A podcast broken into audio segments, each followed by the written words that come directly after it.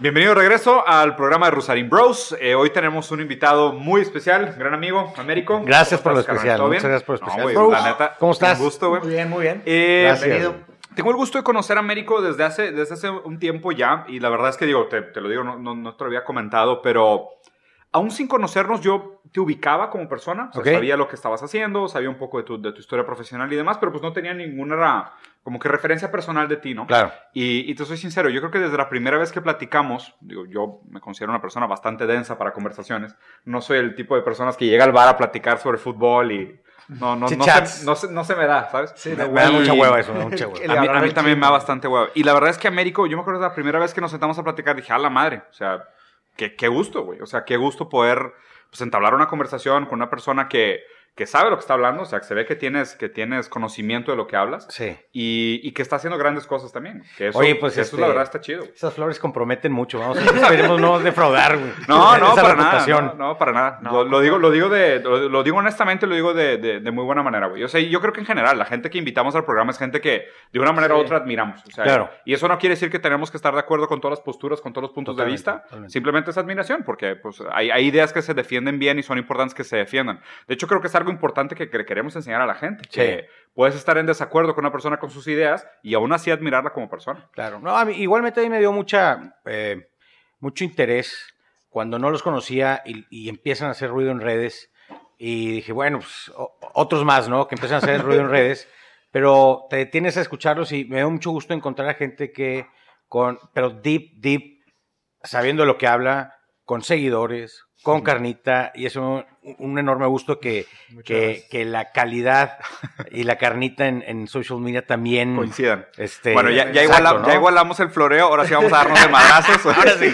Ahora sí. Cero, Oye, cero. Sobre lo que dijiste ahorita, o sea, me acaba de mandar este Fintan, Fintan Nagel. Ah, claro, Este, digo, que- nada más un breve Dale. comentario antes Claro. que, que nos dé la introducción a este Américo. Este, él, él me mandó hace poquito un artículo muy interesante que se llama The Internet of Beef. Sí. El Internet, o sea, beef es carne, pero beef también son peleas, Pelea, ¿no? sí. Ok. Entonces está de Rencor. moda el Internet of Things, pero él habla sobre el Internet of Beefs. Ah, qué interesante. Y haz de cuenta que, y no es nada más como que una- un concepto chistoso, es algo profundamente real de cómo está diseñado el Internet Ujú. y cómo estamos pensando hoy.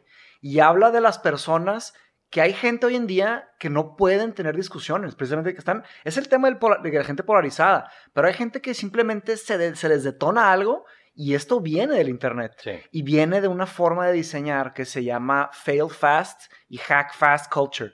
Es de que break fast. Entonces, estos de Silicon Valley, nuestros compadres de Silicon Valley que diseñaron pues, la mayoría de los softwares que usamos todos los días, sí. ellos encontraron formas muy padres de diseñar y de diseñar productos muy exitosos, pero el subproducto que crearon se puede asociar con el capitalismo que, me, que, que has dicho, lo de hacer una gran cementera y echarte el- el medio ambiente. Y estos grandes softwares, los grandes algoritmos de YouTube, Google, Netflix, valen fortunas. Pero el- su ¿A qué producto es que están desarrollando un tipo de persona que ya no sabe dialogar, que ya Sí. no sabe platicar, Sí. sin dejar que las emociones burbujeen y, y choquen. Para la gente, para la gente que, que- que le quiera dar un poquito de contexto a esto, Finta Nagel es un amigo de Mateus sí. que, que conoció en Londres y tenemos de, de hecho un capítulo grabado con él.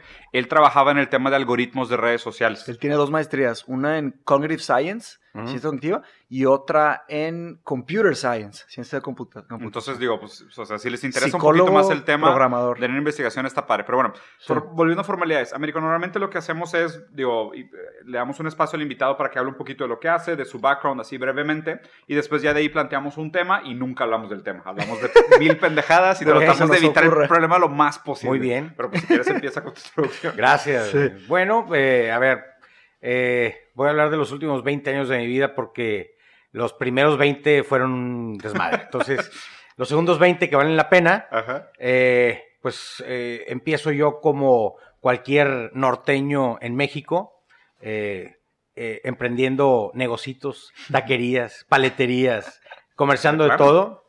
Eh, a la vez nazco en una familia de emprendedores de la educación, siempre viví en la educación, dentro de la educación.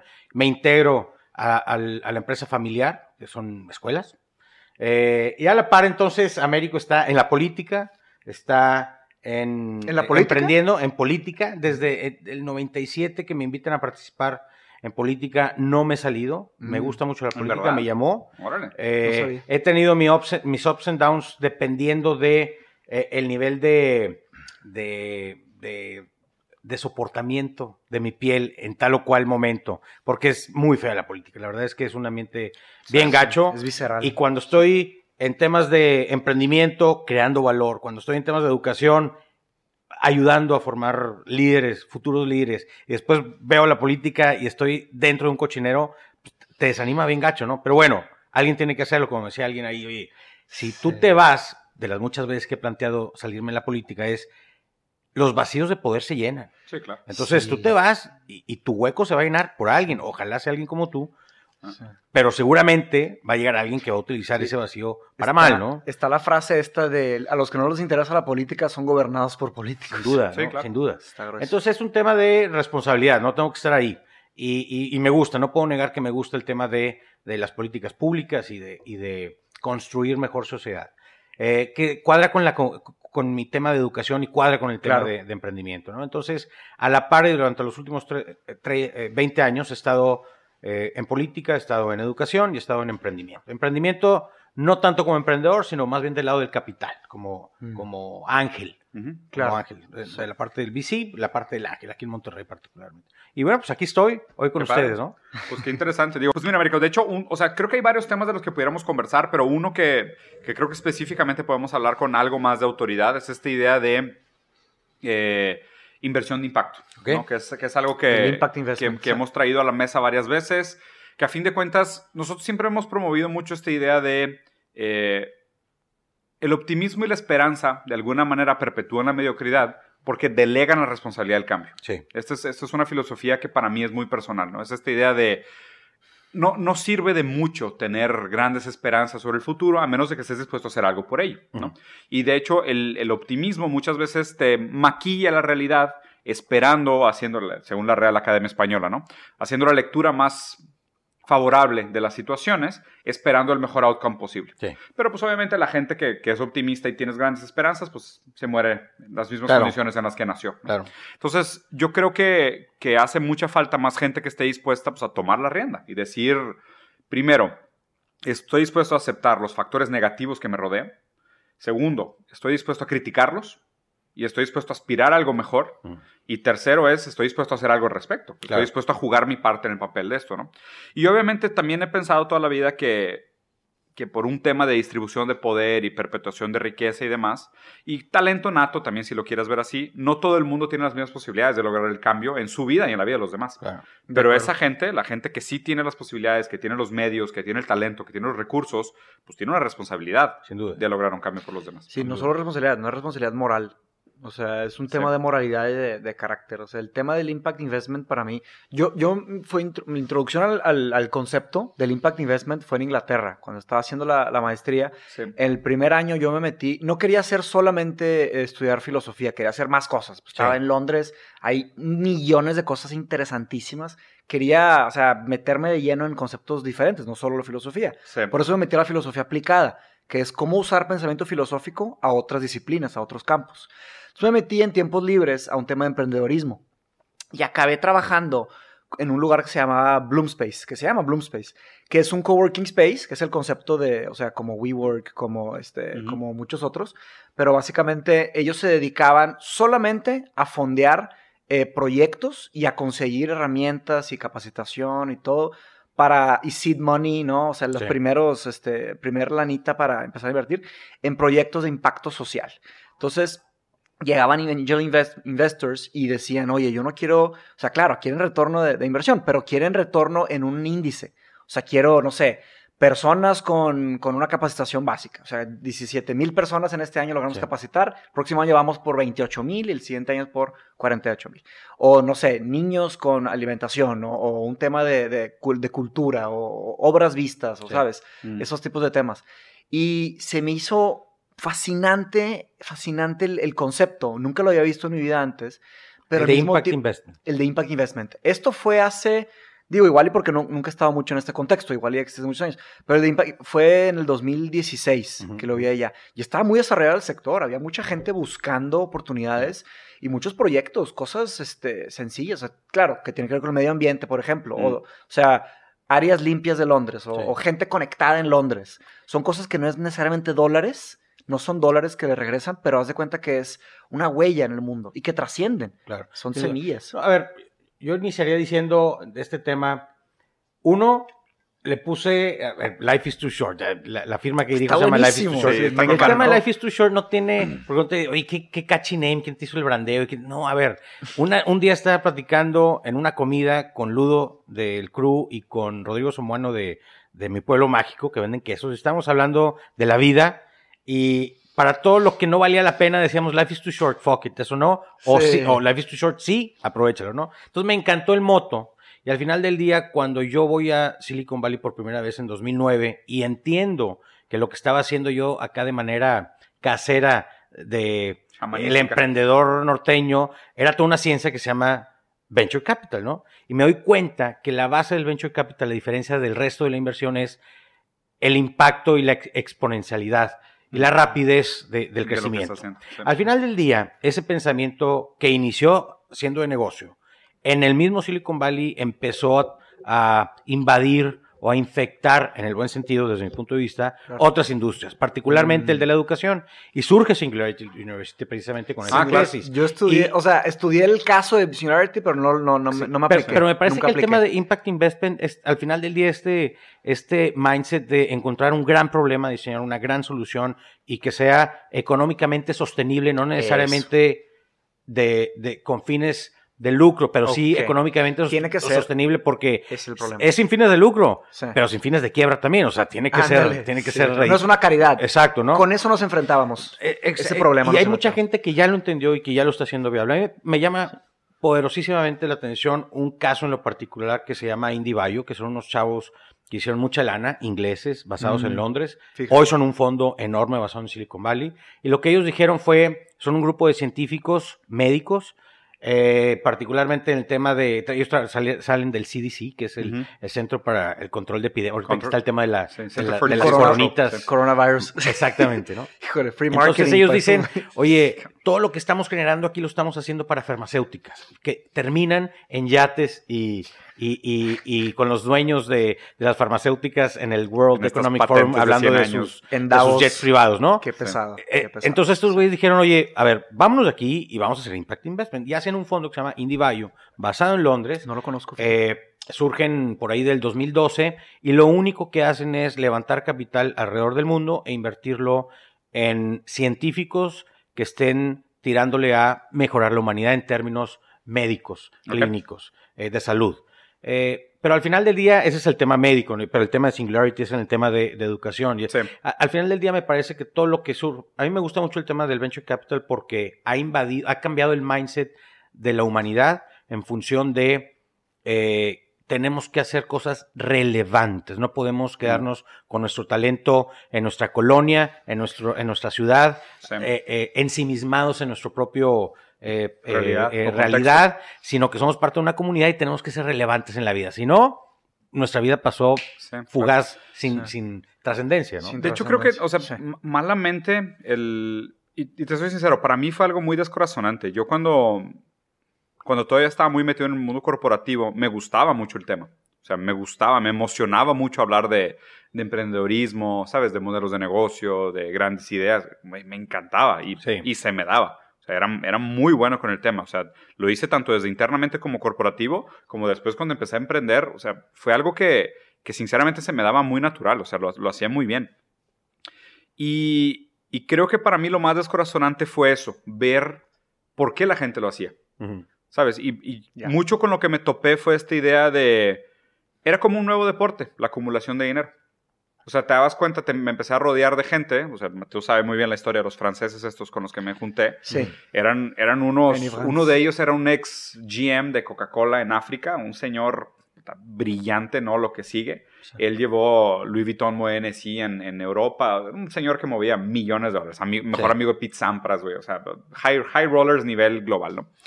Y, y yo empecé a hacer muchas eh, inversiones con él, empecé a hacer muchos proyectos con él, emprendedorismo con él, diseñamos un par de modelos de negocio, hicimos negocios en todo el mundo, fundamos empresas en Singapur, fundamos empresas en París, fundamos empresas en Brasil, teníamos equity de, de todos lados, nos estaba yendo muy bien. Pero para mí lo más, lo más descorazonante fue cuando descubrí el por qué se hacía. Sí. O sea, es por qué haces lo que haces, por qué deseas lo que deseas, ¿no? ¿Y cuál Y- era su porqué? Era acumulación de dinero, o sea, era acumulación de dinero en un sentido muy vulgar. O sea, no Ego, había. ¿no? Yo me acuerdo sí, que no era había. muy- Era ego, sí, claro. Y te das cuenta que mucha de esta gente que está metida ahí, y creo que Silicon Valley Sí. tiene esa cultura equivocada. Sí. O sea, te das cuenta que mucha gente que le entra al emprendedorismo lo hace primero que nada por un tema de validación de ego y celebritismo de millonario. Sí. ¿Sabes? Esta idea de, tipo, ser millonario hoy suena como la manera más fácil de volverte rockstar. Sí. Porque antes, o sea, creo que siempre ha existido esta envidia del rockstar, que es el, o sea, me paro en público y abro las manos y la gente me idolatra y las mujeres me tiran su ropa interior y los hombres quieren ser como yo. ¿Sabes? Esta figura del Claro, rockstar, ¿no? claro. Y, El y héroe, nos, nos morimos, manera, nos morimos de envidia, güey. Claro. El problema es que para ser rockstar necesitas talento, mi rey. No, de acuerdo, pero a ver. y no, para, y, sí. para, y, para ser, y para ser Steve Jobs Sí. y recibir la misma cantidad de atención Sí. de otro tipo de target, nada más necesitas ser un muy buen capitalista. No, a ver, estoy de acuerdo que, que el tema está muy cínico y muy burdo y que el juego se llama así, pero Sí. no me parece que ni es algo nuevo ni que es Silicon Valley. Me parece que es miseria humana. Es decir, la acumulación de riqueza y todo lo que eso te da Sí, y siempre ha te estado ahí. satisface todos tus... eh, eh, eh, muchos dicen tus fantasmas y tus más horribles deseos, oscuros deseos, pero no son oscuros, están, o sea, eh, eh, los más mundanos y los más aparentes y, y claros te los, te los cumple el tema del dinero cuando no tienes un propósito de vida, cuando no tienes bla, bla, bla, cuando tienes un, un Sí. montón de cosas, ¿no? Sí, el dinero Pero- se pero volvió- Me refiero a que siempre, o sea, es, es miseria humana desde que, desde que los primeros pobladores allá en refieres- Turquía decían, Cuando te refieres "Oye, a siempre, dices siempre, siempre, o te refieres a un lapso de tiempo? me refiero cuando el Porque el hombre dinero- empezó a hacer, no, no el dinero, es la acumulación de riqueza y la riqueza, antes del dinero, pues el trigo. Entonces, cuando dejamos de ser nómadas y empezamos a ser sedentarios Sí. y empezamos a acumular trigo de sobra y la Sí. tribu de enfrente Sí. venía por el trigo y me daba cosas y empezaba yo a ver como ser humano cómo la acumulación de trigo Sí. me daba poder y guanaguanas de los de enfrente y se siente bonito y se siente rico. Yo quiero Los eso. quiero más y más y cambió el mundo sedentario. Est- Estoy de acuerdo que esa sed de acumulación, o sea, y, y ni siquiera lo pongo como sed de acumulación, o sea, más bien la, la premisa fundamental del comportamiento humano es que nosotros partimos de una falta, todo el mundo tiene una falta que es imposible satisfacer. Y todo el mundo lidia durante la vida con esta idea de cómo voy a satisfacer mi falta. ¿ok? Nunca se satisface realmente. O sea, estás toda tu vida No, correteando duda, el cómo satisfacer esa falta. Eso sí es humano. Eso sí estoy de acuerdo que sea humano. La diferencia es que esa falta antes, cada quien la canalizaba a cosas distintas. Sí. ¿Sabes? Podría haber el eudemonia y podría haber las artes, podría haber Sí. otras cosas. Pero hoy también. Estamos, estamos muy, Aún- muy materializados, aún, sin duda. Aún las otras cosas, aún estas otras cosas que podían haber sido nobles causas en su momento, Sí. hoy todas están atravesadas por Ahí dinero. les va un pedacito de la historia de la filosofía Sí, que puede sí. poner muy en contexto este, Sí, este sí, tema. sí. Eh, el, el periodo helenístico de filosofía en, en la Grecia antigua, Sí, eh, sí. estaba nuestro compadre Sócrates, Sí, sí, sí, sí. este tuvo... Buena onda. Sí, me, buena me debe dinero. tuvo tres, tuvo tres grandes herencias, ¿no? Este, la gran, la- una, una frase que resume de cierta manera lo que la filosofía de Sócrates es, yo solo sé que no sé nada. Está esta falta eh, epistemológica, que no tenemos acceso al conocimiento Sí. puro. Entonces, este, Sócrates pues, le hizo un jaque mate diciendo, Sí. yo solo sé que no sé nada, ¿ok? En base a esto nacen tres grandes escuelas de filosofía, escuelas hermosas, que es este, la escuela del hedonismo, Mm. ¿ok? Entonces, yo solo sé que no sé nada, yo solo sé que no sé nada, entonces voy a Disfrutar disfrutar, la vida. voy por el placer. Life La- is too short. Ajá, pues, todo cabe, life is too short. ¿eh? pero hay muchos contextos de esa frase, ahorita hay, Sí. hay varias formas de leerla. Este, eh, por eso se me hizo genial. La segunda es la escuela este, escéptica, el escepticismo, ¿no? Entonces yo solo sé que no sé nada, no puedo saber nada, entonces Nada todo real. lo que se me dice es, es mentira, es falso. O sea, Ujú. porque Dudo el, el por qué, el por qué, el por qué, el por qué, el por qué, pues no hay un, o sea, no hay. Sí, es como sí, la pregunta, el, el método socrático, por eso el- se metió en otros problemas Sócrates, porque él, él estaba... era- Corrupting the youth. le decían la gad, gadfly, como que la mosca, la mosca que nomás no se va. Sí, Oye, sí, pero sí. ¿por qué? Oye, pero como un niño de dos años, como Luca, ¿te cuenta? Sí, sí, Luca, sí, sí. Luca, el hijo de Diego, es de que, oye, Sí, sí, sí. ¿pero por qué? Y yo traté de jugar ese juego Sí, con Luca. Es un Y pequeño... no hay término. Y no, te no topas, término. te topas con preguntas, Sócrates, sí. te topas con preguntas biológicas, cósmicas, este, Sí, sí. existenciales, y es de que, ah, Luca, no sé. Claro. Está grueso. Y la tercera gran escuela que para mí fue la gran herencia de Sócrates, tal vez accidental, pero es el estoicismo. La escuela estoica, entonces, es este, el hedonismo, el escepticismo y el estoicismo. La escuela estoica hasta ahora ha tenido un resurgimiento. Que el- el estoico dice, yo solo sé que no sé nada, entonces, ok, ¿qué voy a hacer? Qué cosa esa. ¿Qué vamos a hacer? Y eso hace una pregunta más, más interesante. Al hedonista nunca le vas a ganar porque su respuesta es placer. Al escepticista nunca le vas a ganar porque la respuesta es Porque que no, no se cree sabe. nada. Ajá. Ajá, no cree nada. Nunca le vas a ganar. Un escéptico radical Te duda todo. te da todo. No- Nunca deja de No se puede platicar. Sí. Pero el estoico, el, a mí me encanta la filosofía estoica. La filosofía estoica es... Seneca. Exacto. Séneca, este, me leíste la mente. Séneca dice en, las, dice, en las mañanas, trágate un sapo todas las mañanas para que nada más te pueda saber peor que tragarte un sapo. Es Entonces- Start by Eating the Frog. O sea, Sí, sí, viene, sí, viene sí. de la escuela Y- estoica. Y, Claro. y el estoico es el héroe, es Sí, el sí, que sí, sí. ve el mundo dentro de sus complicaciones y, y- y- y de su visceralidad, de su tristeza profunda y dice, bueno, ¿Qué vamos voy a a hacer al enfrentarlo. respecto? ¿Qué Claro. sigue? Eh, Marcus Aurelius, Marco Aurelio, que fue el gran o el único emperador filósofo, el filósofo rey de Platón, ahí fue él. Y él decía, este, e- el impedimento a la acción empuja la acción. Lo que se pone enfrente, lo que se pone en mi camino Es- se transforma en mi camino. Pero requiere esfuerzo al final. Estoy de acuerdo El en todo eso, obstáculo ¿eh? es el que le da sentido a los propósitos. Exacto. Pero requiere esfuerzo. Esa tercera escuela requiere mucho esfuerzo. Y ¿La la, primera, sí, claro. Sí. es- y el esfuerzo es, pues, que flojerita, Ah, ¿quién ¿no? quiere? Lo más fácil Sí. es la primera. ¿Y qué te da la primera? Pues el dinero. Sí. Y, y- y es, es, eh, llevado a tiempos modernos. Es decir, oye, qué absurdo que alguien posteando cosas gane infinitamente, no, no sé, infinitamente, mil veces más que alguien que puede eventualmente cambiar el curso de la humanidad en un laboratorio que eh, come pizzas todo el día porque no le alcanza para más, ¿no? Lo del Claro. premio, sí, lo del premio Nobel, por ejemplo. Que tuvo Eh, que el, el ¿Sí esfuerzo supiste- me sí parece que está premiado muy poco. ¿Sí supiste el premio Nobel? ¿No? Híjole, esa noticia me Está rompió el corazón. O sea, desde que la leí no, no pude dejar de pensar en ella.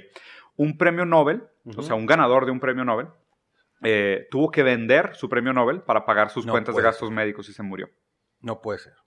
Está Eh, terrible. eh, eh, eso nos habla mucho del mundo en De el la que humanidad, vivimos sí. y que no puede seguir así. Sí, ¿no? es- No ese así, tipo ¿no? de cosas de que, o sea, no entiendo cómo esas noticias pasan desapercibidas y, y estemos traumados hablando de la rifa del avión presidencial, ese tipo de No, cosas. y de los derechos de los animalitos, y digo, con todo Y respeto, los popós, no sé sí, cuál sea su, su tema, pero oye, hay tantos niños Es un tema complicado, y- es un tema Y complicado. estás hablando de los perritos de la calle, digo, los quiero mucho, pero Sí. hay seres humanos sufriendo, ¿no? Sí, Hay- claro. hay Empezó gente- yo, con yo- yo yo soy sincero, o sea, yo tengo mucha empatía por los animales y creo que hay, hay límites para la brutalidad y la violencia. Ah, no, sin duda. sin Estoy, duda, estoy- no es- duda, en ese claro. punto estoy, estoy de acuerdo, pero concuerdo contigo. A mí se me hace sumamente hipócrita que la gente diga de que, ay, no, las vaquitas, de que, oye, en Siria se acaban de morir 300 niños Claro, en un orfanato, claro, güey. o sea, claro. ¿cómo te puede dar más lástima? O sea, un perrito que está, ay, no, lo, no lo, lo dejaron encerrado en el carro. Dude, Y nadie habla de los niños que claro, güey. Es como que, o sea. Sí. ¿cómo, o sea, ¿cómo No, puedes tener mira, más empatía ahí- por otra especie? En ese tema yo soy deontólogo, o sea, No Man Left Behind. La verdad es que Peter Singer el, eh, fue filósofo australiano. Sí.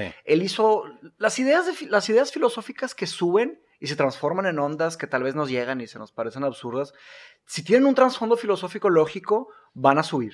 Entonces, este, el Cuando, argu- cuando dices subir, ¿a qué te refieres? subir es mantenerse relevantes a través del Ah, tiempo. del Zeitgeist. Sí, o sea, vivimos constantemente y siempre vamos a vivir constantemente en una guerra de ideas. Sí. Entonces, la- cuando digo que una idea sube y una idea baja, Las relevantes permanecen y, y- y las y las, y, y las irrelevantes Se van abandonando pasan. con el Exacto. tiempo. Por eso, por ejemplo, la República es un clásico. O sea, la, la marca de un clásico es la marca del tiempo. Claro, claro, sobrevive la prueba del tiempo. La marca de una idea clásica es la marca de una idea que se va para arriba o que es, que es, que es coherente. La filosofía, mucha gente piensa que son nada más cosas así a lo loco, Sí. pero hay una scrutiny, hay como que una, una intensidad de, Un de rigor. Rigor académico muy profunda. Pues seguimos estudiándolo y seguimos hablando de ellos. Algunos, Exactamente. ¿eh? Algunos. de los relevantes o de los más relevantes. ¿no? De los Sí. más No, o relevantes. sea, sí. algunas personas lo siguen estudiando. Ah, bueno, También. entiendo. Muy pocas, pero- güey. Bueno, lo entiendo, lo entiendo, uy, pero como dolor, humanidad sigue estando ahí, ¿no? Menciono, Sí, sí, sí, sí. menciono todo esto porque el australiano Peter Singer, que de los filósofos vivos es de los... o sea, Más relevante. que es ahorita pues, es Chomsky, que siempre hablamos, que también Chance ya se va a morir. Sí, pobre, güey. Lo que siempre decimos eso, pobre vato. Alguien Sí. comentó de que siempre decimos... Sí, el otro sea, es, pues, este, este, Sisek. nuestro compadre Sisek y Sí. Peter Singer es otro vivo. Sí, estoy- Derek Parfit era uno grande. Byung-Chul Han. Byung-Chul Han, definitivamente. Pero bueno, Peter Singer hizo un gran trabajo eh, sobre el de derechos, anim- derechos animales, pero también sobre derechos humanos. Claro. Eh, Él, él- él- digo, le voy a platicar rápidamente dos, Dale. dos Sí, ideas sí, de sí, Peter. Singer. La primera idea eh, es sobre las C-fibers, ¿no? Las fibras C. Las fibras C son de cierta manera lo que, lo que ocasiona que logremos sentir el dolor, ¿ok? Ok. Él, pues a través de estudiar este, papers científicos, log- logró llegar a, a la conclusión, pues no conclusión, o sea, observó que muchos animales tienen C-fibers. Las Sí. langostas, entre ellas, es un animal que siente Dolor. dolor, profundo. ¿Pero qué son las C-Fibers? C-fibers son la- las fibras eh, Sensibles. sensibles que nos, haz de cuenta, si me pellizcan, mi C-fibers se comunica con mi cerebro. Es la que manda el con el sistema nervioso, ¿no? Sí. Este, y entonces él identificó eso y dijo, oye, en el reino animal hay muchos animales con C-fibers. Un ejemplo son las langostas. Entonces, eh, los, en los restaurantes agarraban langostas vivas y las metían a hervir, así, ¡pum! Y se hacía un ruidito. Pues está gritando. Está, exacto, era un, un nivel de sufrimiento inimaginable para nosotros. O sea, sí, tal vez meternos a hervir a un lado, a- algo así, pero como son animales Había una tortura antigua griega que era así. Haz de cuenta, Eh, sí. Se llamaba el toro, el toro de fuego. No me acuerdo, Ay, pero Que es una figura que te ponen, haz de cuenta, de bull. Y es un toro Sí. de metal y te metían Te a ahumar. Entonces, bueno, eh, nosotros, o sea, el- el- y esto habla con la ética, la ética está viva. Lo que no está bien y no está mal hoy, no necesariamente va a ser lo que no está bien y no está mal dentro, de, dentro de mil años. Claro. La ética está, por ejemplo, la esclavitud.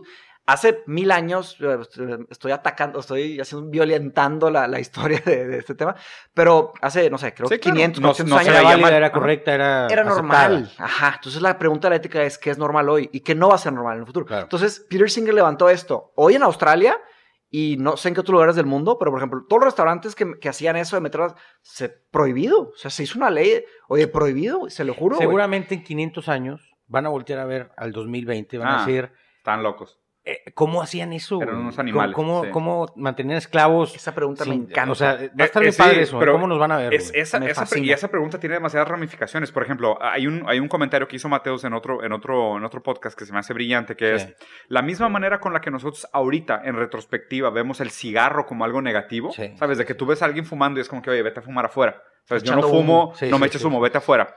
Vemos esa segregación. Hay esta idea de que así vamos a ver los celulares. No Sí, hay sí, esta sí, idea, sí, yo sí. la dije en un Sí. podcast, no sé si. o Sí, sea, sí, sí, pero pues está interesante que decir Pero- que, oye, sí. qué intrusivo, qué vulgar, qué mal educado que estés platicando con una persona y estés Sí. todo el tiempo volteando a ver el celular. Claro. O sea, en el futuro a lo mejor vamos a voltear y vamos a decir, oye, güey, deja esa cosa ridícula. Si Así vas a usar celular, tantísimas cosas, claro, métete, sí. métete a un cuarto a usarlo a escondidas, Exacto, ¿sabes? claro. O, Y ahora volviendo al tema de, de Impact Investment, ahora ya el tema más humano, un poco menos el animal. Digo, digo el animal, o sea, yo nada más. Como quise- contexto, sí. Está como contexto. Es de otra idea de Derek Parfit, otro filósofo de Oxford, que él habló sobre. eh, haz de cuenta que es la idea de que tuviéramos. En la, en la filosofía se hacen argumentos a veces con experimentos mentales. Sí. ¿no? El hecho de que sea un experimento mental no quiere decir que no pueda ser un argumento lógico. Verdadero. Mm. Igual en la ficción, ¿no? En la ficción leemos historias fantasiosas, pero el mensaje es un mensaje humano. Entonces la idea es esta. Eh, ¿Qué pasa si tuviéramos, o sea, si estás caminando, así, así la pone, así la plantea, estás caminando, ¿verdad? Por la calle y estás en un parque y hay un charco con lodo y hay un niñito acostado ahí, todo sucio, manchado de lodo y ves el niño y ves así, sácalo, lo agarras y lo sacas del lodo, lo sacas, no te cuesta nada y lo pones a un lado, ¿ok? Eso estamos de acuerdo que todos lo harían, ¿no? sí, Sin duda. mínimo. Mínimo. O sea, pues vas a lo. O sea, exactamente. Sí, claro. Mínimo. Y, y- y fíjate que no es Derek Parfit, es Peter Singer también. El mismo que hizo el argumento de los, de los animales. Es, es de Peter Singer. Entonces él dice: eh, hay personas hoy en día que tienen millones, billones de, de dólares. Y para ellos, este, levantar un niño de un lodo sería algo muy sencillo. Entonces, ¿qué Sería pasaría trivial. si tuvieran brazos infinitamente largos, metafóricamente, y tus brazos pudieran llegar a África? Que es el dinero, ¿se cuenta? Cu- Exacto. ¿Cuántos niños podrían sacar del lodo y ponerlos a un lado? ¿Y por qué no lo hacen? ¿Y por qué no lo hacen? Entonces, Sí. ¿es solo un, un entorno empático, visible? Claro. Tenemos internet, o sea, pueden ver a los niños, ya no es un solo tema visible. Sí, a mí me parece que hay maneras relevantes y, y hay diferentes. Y, y, a ver, vamos a darle doble clic a esos New Trillionaires que están surgiendo ya, ¿no? Trillionaires. Pues los de, bueno, los de más de 100 billones de dólares, ¿no? Ah, Que, que ya empieza a haber tres o cuatro por ahí, ¿no? Entonces, a ver, hay desde un Bill Gates que yo respeto mucho lo que está haciendo en función también. de estirar sus brazos a África para decir desde De se va a la acabar diarrea, la polio la hasta voy a inventar un excusado que limpie el agua bla, bla, bla. Exacto, sí. Independientemente que unos piensen que se está lavando las manos y está evadiendo impuestos o pagando impuestos o algo, pero Es- está haciendo es- algo relevante. pero- Esta persona piensa Espérame, que solo se espérame, está ok, lavando las ahorita entramos a eso. Hay, hay, hay, Sí, pero sí. sin duda también hay temas interesantes que está logrando. No quieres, eh, a mí me parece que sí es muy gacho decir, y de paso, ¿qué es primero? ¿Te- ¿Lo estás haciendo para ahorrarte impuestos? O bueno, de paso dejar Ah, de no. impuestos. No lo sé. Sí, no. Bueno, Pero de repente, vamos, hay, no, de sí, repente hay fundaciones como la de otro 100 mil millonario nuevo, multibillonario. multibillonario, este nuevo Arnaud de Moet Sí. Hennessy, ¿De dónde? De, El ah, de LVMH. Hennessy, que acaba de, de pasar los Louis 100, Vuitton Moenesi que y anda ahí con, con Jeff Bezos peleándose el tema. Grande. Ellos tienen una fundación, pero la fundación sí me parece, Es con alcohol. me parece, y lo tengo que decir que eh, el prejuicio y el, y me parece muy irresponsable decirlo, pero lo voy a decir para efectos de la dinámica de la plática. A ver. Perfecto. Eh, me parece que es una fundación de, de show, ¿no? De show. Show off. ajá. Entonces, decir, bueno, a ver, de no tener nada, como Carlos Slim que dice, mira, yo no que sí tiene su fundación, Carlos, pero, pero en el discurso dice, no es un tema de caridad y no es de, no es de estirar De brazos, es vamos a generar trabajo, ¿no? Claro. Que él tiene su filosofía. Me parece casi más respetable, ¿eh? Y, eh, y- pero todo el mundo lo condena por no tener, por no regalar. Yo no, Entonces, yo no concuerdo. y el otro dice, bueno, yo te voy a ver mi fundación show. Y el otro dice, bueno, pues yo voy a, a- a generar eh, eh, energía eficiente en China, que dicho sea de paso, Trump le fregó el, el proceso. Sí, al final del documental. ¿Viste el de Netflix? Sí, está Sí. increíble. Está ¿no? buenísimo. ¿El sí. de Bill Gates? Sí, son tres y- y episodios. lo del excusado y tal y tal. Entonces, ¿qué Sí. manera de, de ser relevante con todo ese poder que tienes de estirar las manos a África es la mejor manera de hacerlo? O ser como los, los suecos que dices, oye, bueno, de, de los 18 a los 20, te vas dos años a África, Obligatoriamente. toda la población se tiene que ir allá. Sí. ¿Por qué? Porque hay un tema de empatía, porque hay un tema de ¿Cómo ayuda a la funciona humanidad y eso y tal, y tal. los suecos? A los 18 años te tienes que ir África. a África de voluntario. Y te, doy tu pequeño sueldo para que tal y tal, ¿no? Pero lo tienes que hacer, ¿por qué? Porque el país dice, los suecos tienen que ser así, tienen que ser, tenemos que ser empáticos, y tenemos que ayudar Wow. y tenemos que tal y tal. Está bien padre el tema, Qué ¿no? increíble, sí. Dicho sea de paso, me topé con una familia sueca que está en, en un colegio en donde estamos nosotros y tiene cuatro años aquí en México, dos años sin ir a Suecia, fueron de vacaciones, regresaron y ¿cómo les fue? ¿No? Les pregunto, me dicen, aburridísimo, se van a regresar, nunca en mi vida me voy a regresar a Wow, Suecia porque ¿en serio? está todo solucionado. Está. Es muy aburrido. Es el extremo no hay orden. nada que hacer, Es el extremo todo orden. está solucionado, no hay nada más que ir a los parques a leer y, y nutrir tu alma. Y qué aburrido. Jordan Peterson estaría de acuerdo. aquí en Latinoamérica te sientes Sí, vivo, claro. tienes Hay que pelear que día hacer. por día, Sí, claro. tienes que sobrevivir. Digo, hay lo están, fiesta lo diciendo en una ¿no? posición muy ventajosa, Digo, está- estás en una posición cómoda, ¿no? Sí, No- no- claro. no estás en un pregúntale, pregúntale al 90% de la población Exacto, si se iría ¿no? a Suecia a leer a los parques, Pero te diría que cada quien sí. vive su realidad. Pues es que- Sí, sí, sí, sí, claro, ¿no? Pero, está conectado. Pero está conectado. O sea, me parece que esta idea de...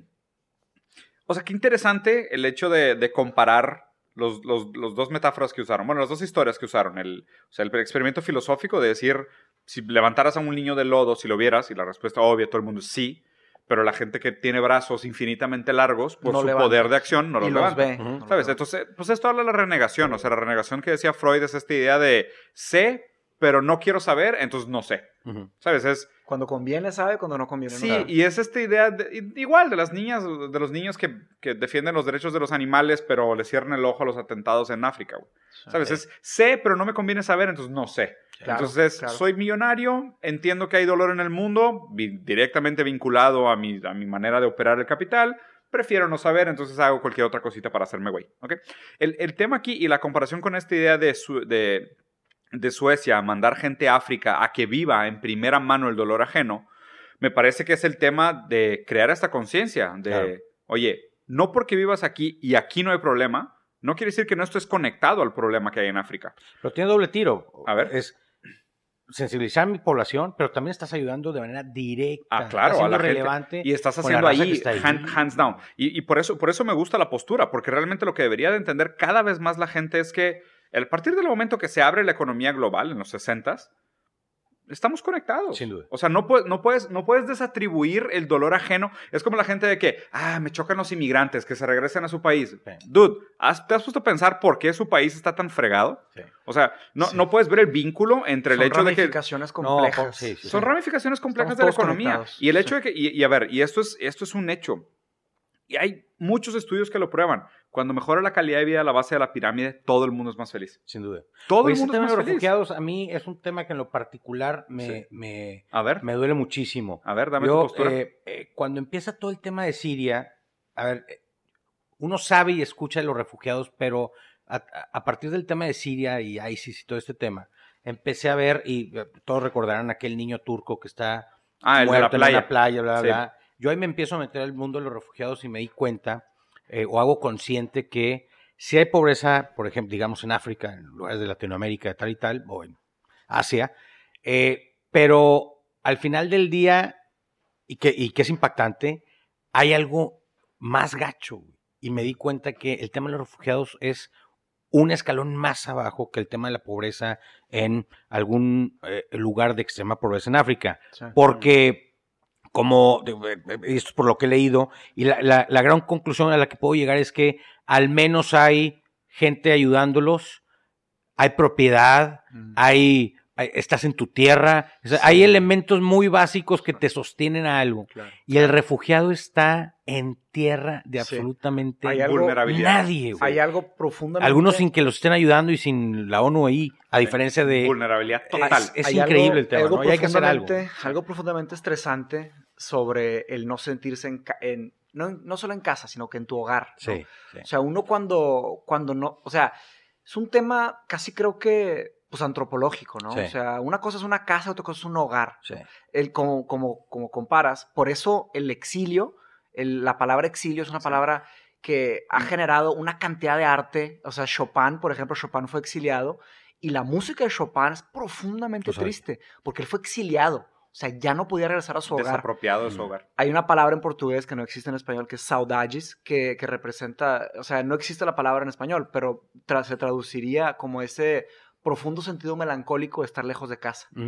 Y el inmigrante el, el- o el exiliado solo sienten De manera permanente. permanente. Imagínate eso. O sea, es como un como ser inválido de psicológicamente De un lugar. permanentemente. Sí, de un lugar, exacto. Es como si te quitaran una pierna, pero esa pierna es tu casa. Exacto, es ampu- Sí, amputado. sí, es tu A, a mí, hogar. a mí también el tema de los refugiados se me hace, se me hace sumamente drástico, ¿no? O sea, y es interesante cómo durante mucho tiempo, o sea, básicamente la economía neoliberal empieza con la caída del muro de Berlín. Ujú. Y ahora estamos volviendo a ver muros, Ujú. ¿sabes? Estamos volviendo a ver nu- nuevos muros y nuevas formas de apartheid, ¿sabes? O sea, Sí. y, y eso para mí es directamente vincular al problema fundamental que tiene el nuevo sistema económico. Ujú. Y, o sea, ¿y por, y por qué lo digo así? Y, y- y siempre lo critico de manera directa. Pero como nuevo. Como que nuevo. O sea, nuevo sistema económico. O sea, al neoliberalismo. O sea, el ¿Desde que- hace cuántos años? desde O los sea, 60. ok. O sea, básicamente el, el modelo global neoliberal viene de la escuela de Chicago de los 60. Ujú. O sea, a partir de ese modelo económico es donde empieza Que no tiene tantas, tantos bloqueos por... se globaliza. Entonces, ¿qué pasa con el sistema? O sea, ¿cuál es el gran problema de esto? Básicamente lo que hace el sistema neoliberal es aprovecharse de la mala gestión o mala política pública o, o Falta de momentos, poder o o- momentos de conflicto o gobiernos autoritarios de algunos países, se aprovechan de esto y lo transforman en surplus value en otros lugares. Ujú. ¿ok? Entonces, de cuenta, es, es el tema. Compro níquel en Congo porque está en guerra y el warlord necesita comprar armas, entonces le Claro. compro el níquel a centavos y después eso lo, lo llevo a, mate- a maquilar a China y la madre, súper barato, y pues Sí, después sí, te vendo el celular. Y todo el spread, todo el profit es mío. Y ahí es donde se crean las grandes fortunas. ¿Sabes? Entonces, y, y luego, ¿qué pasa? Y luego la gente dice, oye, pero es que esos lugares están jodidísimos. Naturalmente lo que sucedería es que la migración existe para que Sí. se homogenice la calidad de vida del mundo. O sea, la migración, ¿cómo funciona? Tu ciudad está más chida que la mía, voy a tu ciudad. Quiero ir a trabajar ahí. Mi ciudad está en culera, me salgo. ¿Sabes? Pero ¿qué pasa con los muros? ¿Y qué pasa con la migración? Dices, tu Se ciudad está en culera, aquí no puedes pasar. Aquí te obligo, sí. Y, y, o sea, y ahorita el tema que tenemos de migración es, pues, vato, en Centroamérica hay un tema es problemático, Sí, no, es una hay- ruta de droga. También hay un tema de soberanía, ¿no? O sea, de que pasaporte. Pero, Sí, pero, pero, pero, pero, Pero, pero- pero- pero es un tema de... El, el tema de la, de la soberanía, o más bien del papeleo, es un tema de orden, que lo comparto, debe, estar Sí. orden- debe ser ordenado el tema, pero, Claro, pero es muy diferente el muro. muy Fíjate diferente. que yo, yo criticaba mucho a la gente que criticaba a Trump en este sentido. Es que está con- este, construyendo un muro y que se está, Sí. este, nos está dando una patada en el trasero. Y decía, bueno, pues es presidente de Estados Unidos, no de, no del mundo, ¿no? O sea, él está viendo por Estados Unidos. Hoy, con el tema de los refugiados y con todo el tema de las caravanas de Centroamérica que van de paso por México y que aquí en Monterrey se ven en las calles cómo son rebotados y se quedan El aquí. video que salió hace poquito, o sea, Es- corriendo sí, sí, la cañón, gente. ¿no? Sí. Hoy digo, oye, eh, eh, me parece que hay una responsabilidad de esos países que están generando surpluses y que se están beneficiando de la mano de obra de otros países que Y de la materia prima. tienes una responsabilidad para ayudarlos, Ese sin duda. ¿no? O sea, Lo que pasa es que la, la y hay que romper con eso. La, la plática, o sea, la plática que me parece asquerosa de Davos ahorita es que es esta idea de el, el tercer mundo, o sea, los países en vía de desarrollo, tienen que buscar buenas políticas económicas para ser atractivos en términos de bajo valor agregado. O Sí. sea, venta de commodities o maquila. O sea, básicamente lo que te están diciendo como país de tercer mundo es o manufactura barato o prostituyete. O sea, eso es lo que te compete. Te están condenando. Básicamente te No están ser condenando. de- Pero al mismo tiempo levantan el muro, levantan el muro otro metro. Claro. ¿Sabes? Como Sí. diciendo, déjame, me sigo aprovechando de tu capacidad productiva, de tu mano de obra, de tu materia prima, Sí. y yo me quedo con todo el surplus value. ¿ok? Sí. Y luego el tema de surplus value, y aquí es donde Como creo el de que... las abejas, está buenísimo. Sí, Lo de la miel de las abejas. Sí, bueno, luego, luego. sí, sí. Si quieres ahorita cuenta la metáfora porque está padre. Es más, si quieres cuenta la metáfora primero porque ahorita tengo Sí. una pregunta. No me la sé 100%, además tú te lo sabes mejor, pero es la película, la de B-Movie. Sí. Y haz de cuenta que hay un video de un canal que nos gusta mucho que se llama Wisecrack, que analiza la película como un manifiesto socialista, haz de cuenta. O sea, como el, el- como el choque este de Karl Marx del- de la alienación al trabajo de los obreros, ¿no? Karl Marx tenía, habló de cuatro grandes alienaciones, ¿no? Una, una es la alienación del trabajo, la otra alienación de la naturaleza, la otra es la alienación de la sociedad y la otra es la alienación de uno mismo, ¿no? Entonces, la, la más popular y más atribuida es la alienación, alienación al trabajo, que uno no ve el fruto de su capital, ¿no? Y en la de B-Movie, haz de cuenta que, ahorita, o sea, me Sí. corriges las demás cosas, pero haz de cuenta que las abejas están produciendo miel parejo y quien disfruta de la miel somos nosotros. Eh. Y hacemos granjas de abeja y Sí, la mielecita, pues son los dividendos, de cierta Sí. manera. El Sí, ambiente. está- Sí. Está No, al- fíjate, el- World Economic Forum al final del día hay mucha gente a lo mejor se nos va a enojar aquí en Monterrey, pero lo voy a decir, no pasa nada. Eh, y si pasa, pues, es responsable, life is too short. Eh, es, se me hace un grupo de señoras de San Pedro, ricas, Sí. hablando de que ahora qué caridad vamos a hacer y cómo vamos a hacer Estoy para tal y tal. Estoy de acuerdo. Pero pues sigamos yendo a A joder. Aspen y sigamos. Claro. Y o llegamos sea, todos en nuestros jets privados individuales y gastamos Sin más duda, en ¿no? un trip de una vuelta de Israel a Davos Sí. que, que toda una población gasta en un año entero. Sí. Estoy Lo digo con mucho respeto, pero como un llamado a que dejen de hacer Yo no. merienditas. Yo, yo tengo cero respeto por Pues esa gente. Y de hecho, por eso. Sin o sea, ofender, no, no, yo sí ofendiendo. ofendiendo. A, a mí se me hace, a mí se me hace que uno de los grandes cambios culturales que Sí. tiene que suceder es que we have to shame the billionaires.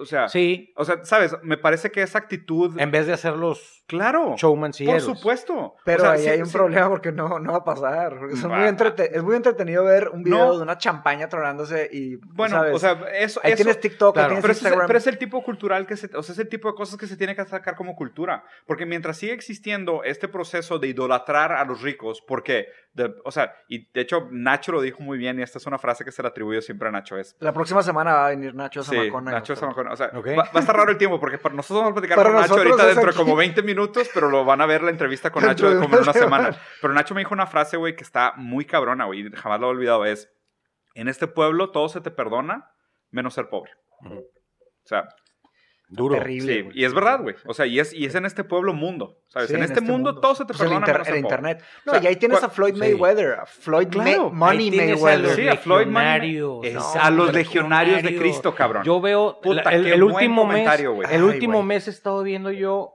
día tras día el tema de le quitaron el derecho clerical. Debe estar en el bote ese hijo de Sí, la sí, chingada. claro, lo de las- mínimo. Le acaban Mínimo. de pobrecito y pidió perdón, quitar- perdón, Sí. en el bote, quémate vivo. Mínimo, hijo no, mínimo. El A mí- derecho a escuelas, ¿no? Querían quitárselos a los legionarios, que Sí. ya no podían pero poner me- escuelas. o sea, Algo así. yo no deberían de entiendo por qué banirlos, está deberían de prohibirlos de interactuar con niños de manera global. en el bote, o sea, yo no Oh, sé punto. por qué O sea, no- no- no está es discutible el mundo ese tan tema. tibio Sí, yo también. cuando por golpear a un niño, ya no digamos por violar, por golpearlo, hay mamás y papás Que van a la cárcel. que van a la cárcel. Claro. Y no porque, entiendo. porque un padre por violar niños de manera sistemática, aprovecha- no, aprovechándose de su estructura de poder. Sí, sí, sin duda. Porque, o sea, sin duda. usó la maquinaria católica para sistemáticamente abusar niños. Con testigos, con, o sea, sí. complot, porque No, son, o sea, son- es- la es son madres, sistema, son es un sistema. La película de Spotlight lo hace artísticamente. Sí, sí, lo hace muy bien. Esa película me. Pero, pero ve, estoy, pero estoy de acuerdo se contigo. perdona. Pero mira, y estoy Sí, 100% de acuerdo con el comentario. Esa, esa misma, También, también. esa misma, poder. esa Sí. misma pasividad es la que critico en la gente. ¿Sabes? O sea, esa misma pasividad de, ay, no, pero es que no todos, y tenían buenas intenciones, y pobrecitas de las monjitas que se van a llevar de barro, y las monjitas pusieron nobles y todo. No. No, ¿Sabes? No. Aquí soy categóricamente condenante. claro. Y creo que esa misma, esa, misma, esa misma condena categórica tiene que suceder con los billonarios. ¿Por qué? Porque su fin no justifica sus medios. sin duda. Su fin no justifica sus medios. O sea, el hecho de haber dicho, ah, pues es que generamos muchos empleos y gracias a nosotros. No, güey, dejaste a países en miseria, Claro. generaste conflictos bélicos en el Medio Oriente. O sea, no, o sea, tú... A tú- ver, sí, a ver, es importante decirlo y, y- y tiene algo que ver con, lo- con algo que hemos platicado de The Future of Workforce, ¿no? Sí, Pero sí, el tema de futuro generar empleo, Sí, si te refieres a maquiladoras, estás condenando gente Exactamente. Mm, a matándole el alma a Híjole. hacer trabajos repetitivos. O sea, eso no es generar y trabajo. y eso no es generar economía. Y, vinculado a lo que dijo Marx. Eso es, eso es generar economía La- para ti, compadre. Claro, pero la maquiladora Oye, no es generar bienestar. escucha esto. ¿no? ¿Sabes, un sabes- robot? sabes No. cuál es el salario mínimo promedio de una persona que trabaja en gig economy? O sea, gig economy es Rappi, Uber Eats, Didi, sí. o sea, los, idea, los- no o sea, sé. Un dólar con 45 centavos. ¿Al qué? ¿Hora? ¿Diario? ¿Sí? Una, un dólar con 45 centavos. Contra 18, que es lo que deberían Ya, tener. ya, ya, ya. Muy bien. Un dólar con Qué 45 bárbaro. centavos contra Pero eso 18. era lo de ma- que- es el ¿Cómo se salario llamaba mínimo. la empresa esa? ¿Cuál? Una que mandó Arik de. Bueno, X. No, estoy confundiendo. Bueno, ese juego Sí. de las startups es algo que, que yo, yo peleo mucho en función de, a ver, maximicemos el tema del dinero que nos están dando los inversionistas para crecer muy rápido, Claro. con todos los costos bien bajos y no te fijes en el tema de, de, eh, los flujos negativos, es decir, no hay que ser rentables. Entonces, eh, ese modelo está cayendo. Sí. O sea, que empezó en, bueno. en- en los 60, 70 Era inflacionario. O sea, y era. los últimos cinco años ha estado cayendo y, y- y todos los VCs estamos en una posición de, a ver, no, show me the way to, to, to, to positive revenue, o Claro. to, to- Sus- a, a la utilidad. Da- dame el roadmap para la utilidad. No puedes mantenerte eternamente eh, en flujos negativos, no puedes eternamente ni al principio castigar a la gente que aprovecharte de ese dólar. Depender de del abuso. tal tal. Está Nada cambiando más- ese tema porque no es, o sea, al No es final no es sostenible. sí. Nada más para Sí. dejarlo claro, no me estaba confundiendo. Sí, sí, había- o sea, está correcto. Lo que tú dijiste es de DoorDash. Un- Sí. Una empresa americana que se llama DoorDash. Ajá, El salario promedio no, es cómo no. 1.45, 1 dólar 45 centavos. Sí. Pero DoorDash va a tronar, o sea, simplemente Sí. va a tronar. Pero pues es no que- necesariamente significa que Uber, que Rappi, que No, te- no, que pero es el eso. promedio. Pero es el promedio de la categoría. No, de DoorDash. No, no, yo, yo me metí a investigar después. O sea, es el promedio de la categoría de la gente que trabaja en The Gig Economy. DoorDash Y DoorDash drivers make an average of 1.5 an hour analyst finds. Sí, sí, sí. Lo vamos a poner en el, en Sí, video lo, para que ponemos, lean ponemos el link para lo que veas. Al final del día, esos chavos están buscando generar la tecnología para ser adquiridos por alguien más, que Claro. finalmente Amazon Claro. no les interesa pagar bien y no necesita Claro. ser rentable. Es la típica, la típica pregunta de Lo VC. que tiene que hacer Amazon, lo que tenemos Sí. que hacer nosotros los VCs es decir, oye, yo no voy a invertirle a ese tipo de Exactamente, startups, ¿no? exactamente. Eso es lo que Es- que eso para alérgico a esos eso- tipos de sea, para- es cambiar ese pensamiento neoliberal de decir, Por supuesto, ganas, claro. Hay gente que está dispuesta a hacerlo por un dólar, pues Sí, Yo no. no. No se puede. Exactamente. puede pero, pero ¿por qué? O sea, hay algo tan básico, tan fundamental que la gente no ve de estas cosas. O sea, deja tú el hecho de que no sea sustentable como negocio, que obviamente para ti como VC, pues es el primer watch out, que es decir, ah, ok, Sí. suena muy bien ahorita, Sí. en tres años esto no va a jalar. Sí, ¿sabes? O sea, o en tres, cuatro años te- tiene muchas fragilidades. pero deja tú eso. Es, es la vieja historia de, de, de, de Ford, o sea, de Henry Ford. Sí, Es, Ah, oye, ya. Henry Ford caminando, sí te conté esta historia, ¿no? sí. O sea, está Henry Ford caminando con el sindicalista, caminando por dentro de la Sí, planta sí, sí, y le dice que, oye, pues, ¿y quién te va a pagar los sindicatos? ¿Pero ¿Quién te va a comprar los carros, mi rey? Sí. ¿Sabes? O sea, y es, y es, por ejemplo, lo que está pasando. Por ejemplo, aquí en Monterrey. Los robots con inteligencia artificial Claro. van No, a comprar. pero, no tienen, pero no tienen poder adquisitivo. Y, o No, sea, ya lo- sé, lo que pasa me en la refiero gente- cuando, sean, cuando tengan centros- conciencia. no los creo que centros, tengan, los no centros comerciales del mundo. La gente no va a las tiendas porque no te alcanzan las cosas. Tenemos un buen amigo aquí nosotros tres que se llama Checo Elías Gutiérrez, Sí. que muy pocas cosas le admiro, pero le admiro Saludos una. a Checo. Saludos, Hay Checo. que traerlo a Sí. Checo. Hay que invitarlo para que diga sus mentiras. Eh, le admiro muy pocas cosas, pero le, le admiro esto. Esta frase al menos, no sé A si ver. lo haga. A ver. Pero tiene mucha razón. Decía Ne- negocio que no da para pagar bien y pagar impuestos no es negocio. O sea, es, Sí. es un tema que... Uf, eso es un- debería de ser no una verdad son, son absoluta. espejitos, ¿no? Sí, estoy de acuerdo contigo. Sí, ¿Y cuánta gente hoy está por ahí? Pero de hecho, Pero, quería... nada más un, un comentario sobre esto. Ahí Aldous Huxley le pegó al clavo cuando empezó su, su libro más famoso, Brave New World, Sí. que me estoy aventando ahorita, ya voy casi más de la mitad. Él, su gran problema, el gran problema que ataca es el problema de la sobrepoblación. Entonces, eh, de cierta manera, hay, o sea, darle trabajo con satisfacción inmediata, con pensamiento crítico, con libertad, con horarios flexibles, un trabajo bueno, que es el contexto de la definición de un Sí. buen trabajo hoy, Sí, sí. a 7 billones de personas, o a Sí. 8 billones de personas, O a 10. a, a 10 Sí. billones. Ahí es el reto, ese es el reto. ¿Cómo das algo que... Porque hay un tema de la definición de trabajo, future of work, what work. La palabra trabajo, la- el, el- el diccionario está vivo. El diccionario que significa hoy, si agarramos ahorita un diccionario de mil- del año mil- 1500, una no hace cosa. sentido. sí. Entonces, en la palabra trabajo y luego un buen trabajo o un mal trabajo es, es una ramificación tremenda Sí. de lo que significaba un buen trabajo en los años 50 y lo Sí. que significaba un buen trabajo, lo que significa un buen trabajo o mal trabajo hoy, dentro de 50 años y luego en el futuro va a ser, cada año va a haber una nueva definición y nuevas necesidades. Sí. Pero fíjate que en, en The Future of Work yo metería un tema.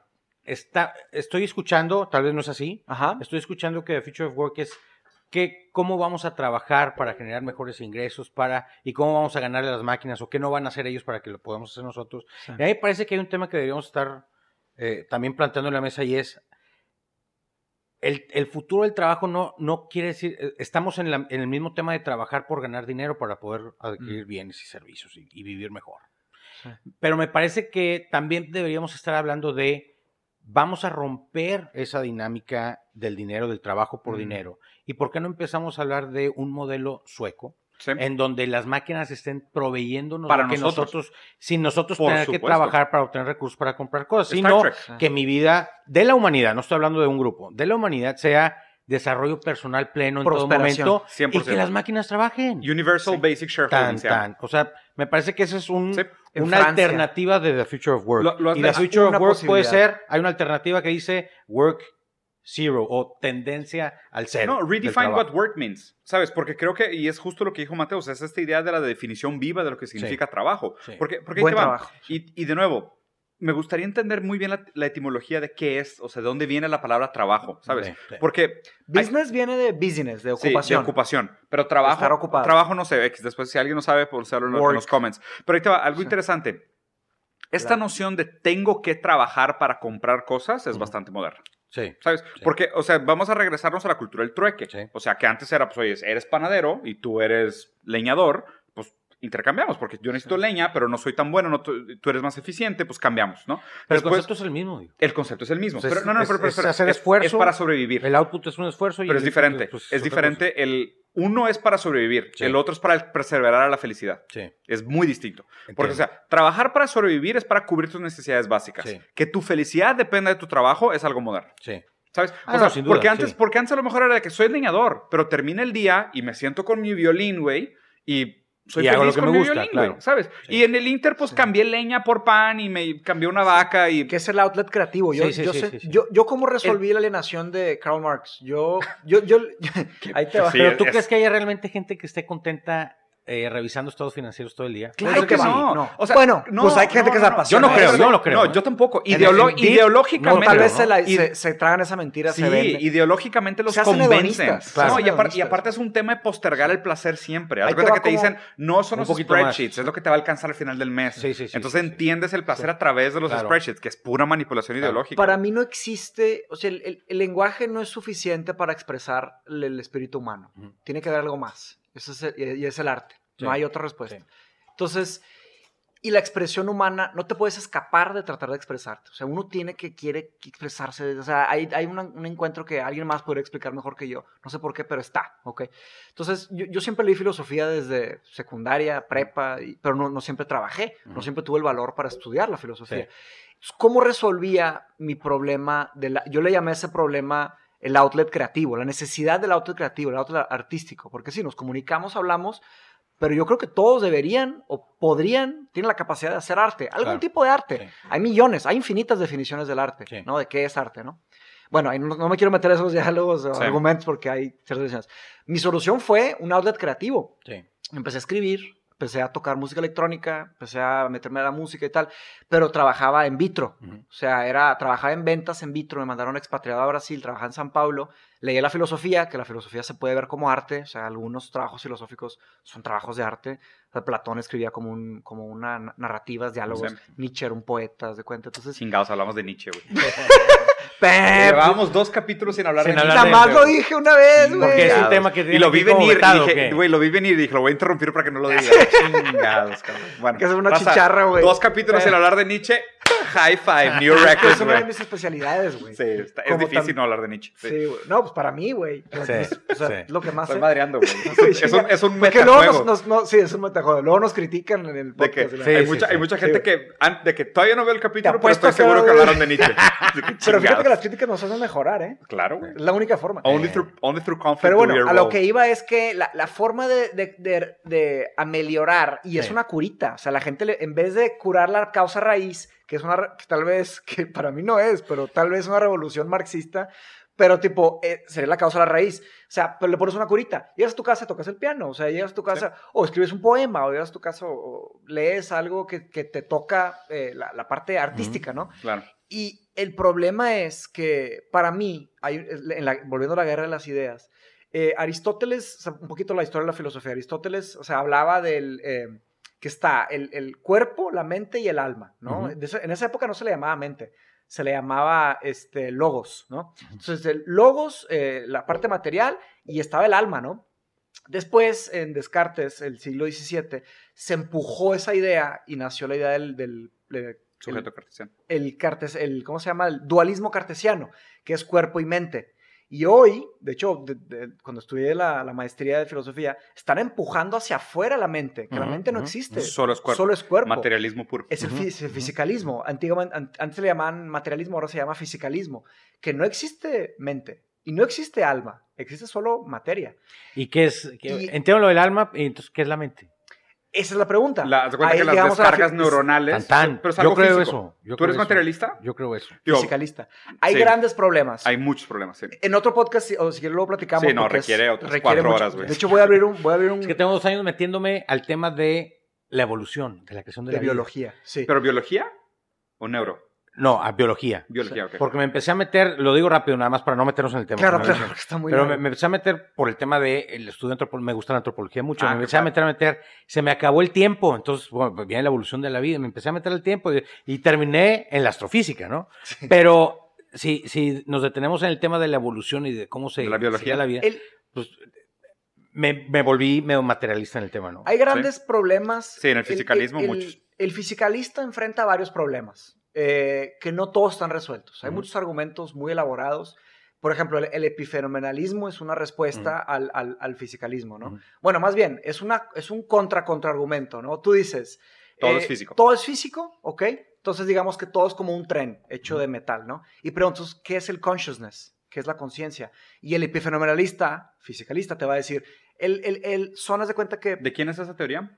Híjole, es un contraargumento de Donald Davidson. Ah, Davidson, Es, sí. un contra, es una defensa de un contraargumento a un ensayo de Donald Davidson. Ok. Ujú. Donald Davidson fue un filósofo que no es muy popular, Sí. pero tuvo ideas de epistemología, de Sí. estética, Fenomenología. De, de todo y una idea fuerte de fisicalismo.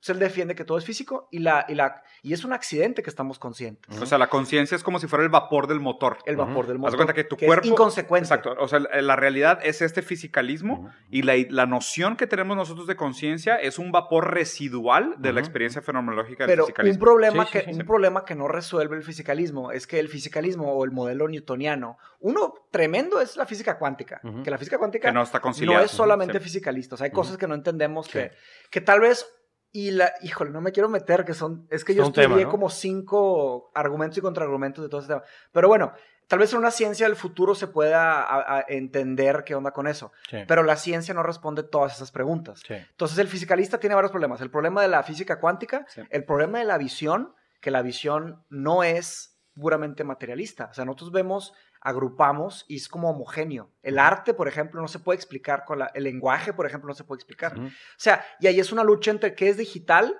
que es fisicalista, y, análogo. qué es análogo. Entonces, el sistema visual está, está chistoso. Esto me lo contó Fintan. De cuenta que en- cuando estaban tratando de desarrollar inteligencia artificial, la inteligencia artificial pura, ¿no? Una persona que, un, un robot que piense o sienta o sea como nosotros, es inteligencia artificial fuerte, le dijeron a un practicante, tú aviéntate el sistema visual. Como siempre. Sí. Al practicante los problemas fáciles. Ajá. Y le dieron el problema fácil. Y el practicante dijo, ah, no, también ya me lo he hecho. Empezó Sí. a programar, pa, pa, y dijo, espérate, empezó a estudiar biología. Mm. Y se dio cuenta que el sistema visual humano no es un sistema digital, es es, un sistema análogo. Entonces, no hay forma de programar y no hay forma de explicar con puro fisicalismo el sistema. El otro es el sistema biológico de la, Del estómago. del microbioma. del microbioma. Sí. Se- o sea, está la- el tema de la complejidad del universo y, Sí. y bueno, está Pero- muy sencillo. Pregunta de rigor académico. ¿Te Un- acuerdas dónde empezó este argumento? ¿Dónde empezó este argumento? No.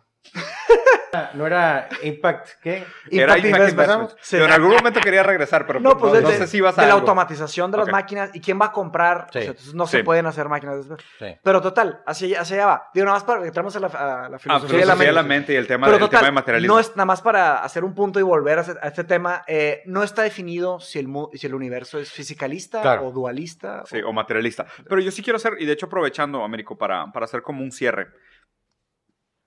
¿Cuál es tu filosofía frente a cómo haces inversión de capital? Muy bien. Eh, al final del día, eh, me aseguro que tener fuentes de ingreso que aseguren la estabilidad de mi familia. Entonces, para no caer en inversiones en donde esté buscando puramente utilidad, y, y con- y no estar con los emprendedores eh, matándolos y empujándolos eh, para el tema de la utilidad. Entonces, eso es importante para mí porque viví yo eh, los primeros años del lado de, de coinversionistas ángeles y VCs más grandes, Mm. como ese tema al final del día termina matando ideas, termina matando emprendedores y, y- y- y trunca muchos, muchos temas. Entonces me di cuenta que ese no era el tema. Entonces el decir, si tú, no, si tú estás empujando y estás apurado por sacarle el jugo lo más rápido posible, no lo vas a hacer. Claro, you're gonna burn them out. Es- exacto, Sí, ¿no? sí. Entonces, eh, El burnout. eh, eh, ese tema es importante para mí, es decir, no puedo yo invertir algo con la presión de salirme rápido y ahorita porque tengo que pagar lo que sea. O le Claro. tengo que pagar a un inversionista, tengo que regresar el dinero. O sea, esa es la manera incorrecta de hacerlo. Entonces, cuido mucho de tener como los colchones financieros para responder a los compromisos y no estarle acá Sí, diciendo al güey, Al- al oye, ya hay que vender, correteando ¿no? y empujando a Hay que vender cuando el momento es correcto. A lo que iba con todo eso Sí. era lo de la alienación del trabajo y el Sin outlet duda. artístico. Sí, o sea, duda. buenos trabajos. Al, vínculo, al vínculo de eso. generando El tema del trabajo es no, la no es un buen negocio ni hay un road un roadmap a la a la, a la rentabilidad si no hay eh, eh, buena paga si, si la gente nos está eh, eh, eh, desarrollando Claro. profesionalmente y personalmente dentro Claro, de o sea, la que sientan un sentido de propósito y de orgullo a lo claro, que hacen. sin duda. Mm, Eh, Fundamental. que se que haya derrama de miel, es decir, que todos se vean beneficiados de un sistema de, no siempre de equity, pero sí de las ventas, de comisiones. O sea, Ok. el- el- el- el- el- siempre tiene que haber un variable, porque, a ver, pues, eh, Ah, el, el tema de los incentivos y la teoría de los free economics eh, tienen que estar alineados y los incentivos tienen que llamarle a la gente a hacer la cos- las cosas que generen más valor a la organización y a ellos mismos. Y, se vuelve un tema virtuoso, ¿no? Entonces, tienes que estar generando valor personal y profesional para la gente que está dentro de la organización. Si no, si no me resuelves eso, yo no puedo invertir en ti. Claro. Eh, eh, al, fin del, al, al final del día, la problemática, la problemática tiene que ser relevante. El- las primeras tres partes ¿no? que la de, de un gran emprendimiento es eh, eh, problemática, solución y modelo de negocio. La problemática tiene que ser relevante. La problemática no puede ser eh, la- las le- hay chavos que no tienen acceso a lechugas en la colonia. No, güey. Tiene que ser eh, Sí, eh, eh, global, global, exacto, tan, tan- Sí. tienes que estar resolviendo un, un problema grande, mundial, si no, no eres venture, eres pues un emprendedor aquí local, ¿no? Tan, tan, ¿no? Pero al final del día también es, a ver, ¿qué vas a hacer con el dinero que nos están dando los inversionistas? ¿Vas a prestarlo para ganar sobre intereses? ¿Vas a eh, comprar y vender terrenos. Vas, no, o sea, tienes que, life is too short, tienes que ser relevante, son inversiones relevantes, ¿no? Eh, en el tema de la solución, la solución tiene que ser ético-moralmente aceptada. No puede haber soluciones que generen. Sí. eh, eh, Su no puede haber suma cero. moral, No puede haber suma cero en las soluciones. Y en los modelos de negocio, tiene que haber un justo tema de retribución en función, eh, no no injusto, es decir, eh, si yo estoy, y pongo el modelo retail, ¿no? Si al, al cafetalero le estoy comprando en un peso el kilo, el que lo tuesta, eh, lo embolsa y lo vende al retail, lo vende en 20, pero le costó tres pesos más, ¿no? Y luego el, re- el retail con salomónicamente dice, yo me gano 40 porque ese es mi margen. Entonces, oye, Por pues, política de la empresa. No puede estar un cafetalero ganando un peso por kilo y un retailero Sí. ganándose 100 pesos por kilo. O sea, eso me parece desproporcionado y no es correcto y no es sostenible. Además, no Además, es sostenible. ¿no? O sea, no, no puede seguir así. Entonces, esas tres cosas, ah, y el modelo de negocio, esas tres cosas eh, en función de, eh, empre- de la inversión en emprendedores es lo que guía a Life is Too Short para finalmente decidir em- eh, eh, eh, invertir o no. Y a diferencia de, de los, de, los- de las tesis de, en el mundo de VCs, que no debería ser así, cada vez es menos la gente que está pensando así, cada vez es más la gente que, pensa- que piensa como yo lo estoy que no, Claro. Y tampoco estoy diciendo que yo soy el innovador en esto. Sí, claro. Yo estoy siguiendo a otros VCs más grandes que yo en el mundo que están haciendo esto y me gusta, me gusta el camino que su tomando. filosofía. Qué bueno. El venture, ¿no? Pues digo, hay, hay dos cosas. Digo, o sea, primero te aplaudo, el, te aplaudo el- el- el- la, la noción y la visión de, de guiarlo de tal manera, porque también me parece que la alternativa más fácil, la- todo el mundo la conoce. Claro. O sea, la alternativa más fácil de VC es la más común, es la Claro. más la más disponible, es la que da mejor retorno, Claro. es la que, la que la gran mayoría de la gente que le entra a eso lo hace por las malas, ¿no? Entonces, sinceramente te lo aplaudo. Por otro lado, yo creo que hay una parte interesante, y lo dijiste antes, eh, hay muchos pensadores muy avanzados en dos nociones ahorita, que es Universal Basic Shareholding Ujú. y Universal Basic Equity, Ujú. que son dos temas que yo creo que van a transformar el futuro de la economía en los próximos Ujú. cinco años. O sea, ni siquiera lo veo como algo tan largo. O sea, En sinceramente... Francia lo están implementando. Sí, sin duda. Yo- O sea, Universal Basic Shareholding, Universal Basic Equity es algo que va a cambiar el futuro de la economía muy pronto, Sí, muy, sí, muy sí, pronto. sí. Y sobre todo vinculado a esta idea del- de, la, de la alienación del trabajo, que aunque hablaba Marx de esto, no lo estoy diciendo para nada con un indio socialista, no creo que sea por ahí. O sea, más bien me parece que, o sea, si Marx viera el mundo de hoy, él tendría una postura diferente sobre muchas de las cosas que dijo. Sí. Estoy seguro. O sea, estoy, Claro, por mientras, el, problema del sis- del sistémico, ¿no? Sí, y toda esta idea también de que todas las guerras se reducen a una diferencia de clases, no sé, ya no me parece tan, tan, tan, tan obvio como lo, como lo planteo de esta manera. Sí. No todas las peleas son peleas de clases y es algo que, que he estado haciendo paz poco a poco con el tema. Pero, por Sí. ejemplo, esta idea de Universal Basic Shareholding, Universal Basic Equity, genera un cambio bien interesante. Ahí te va, Hay, hay algo interesante con el, cómo funciona Universal Basic Shareholding Universal Basic eh, Equity. ¿Qué ¿Cómo es se dice esto? en español? Nada más para... Es eh, acciones universales básicas Ajá. y el otro es eh, propiedad universal básica. ¿ok? Ok. La diferencia entre acción y propiedad habla específicamente sobre el futuro del trabajo, que voy a aprovechar para hacer el paréntesis. Eh, Américo va a ser uno de los primeros que va a entrar como patrocinador, como Life to Shorts, de nuestro proyecto Futuro del Trabajo, por lo cual te agradezco. No, hombre, Y digo, y, y seguramente vamos a ir puliendo diferencias ideológicas, pero pues es parte de invitarte al debate, o sea, porque pues, a fin de cuentas no es la idea de invitar a pura gente que piense igual, Claro. sino gente que piense de manera diferente, pero que pueda agregar valor, ¿no? Entonces, en esta idea de- de- del futuro del trabajo, o sea, la automatización es algo que va a suceder. Es algo inevitable. claro, es inevitable. O sea, va- vamos a, No se vamos, o puede sea, estamos moviéndonos hacia la eficiencia, hacia la masa Pues, productiva. o sea, ya existe. Va- o sea. y, y cada vez va a ser más. La Sí. pregunta es qué vamos a hacer con ello. Y aquí es donde me parece interesante la idea tanto de Universal Shareholding como Equity. ¿Y por qué las dos son importantes? Universal Basic Shareholding es la relación entre el empleado y el dueño de la empresa. Ujú. ¿ok? Entonces es, si yo trabajo en tu empresa, yo debería tener acceso a algo de ese capital. O sea, y no solo los variables, sino capital en sí. Porque si en algún momento tú decides vender, comprar lo que tú quieras, yo quiero tener la opción de quedarme o salirme y, y tener skin in the game. ¿no? Sí. Y al mismo momento también es un sistema natural de incentivo, porque es- si ganamos y hay transparencia y con blockchain probablemente lo vamos a lograr, Sí. esa transparencia debería permear. O sea, es lo Sí. más parecido a un, re- un verdadero trickle-down economic dentro del sistema privado. Ujú. Universal Basic Property o Equity tiene más que ver con la relación del ser humano con el público. ¿Por qué? Porque van a haber muchas empresas Ujú. donde 200 empleados van a generar 200 billones de dólares de valor y ellos no van a necesitar gente y entonces no va a haber shares para esa gente.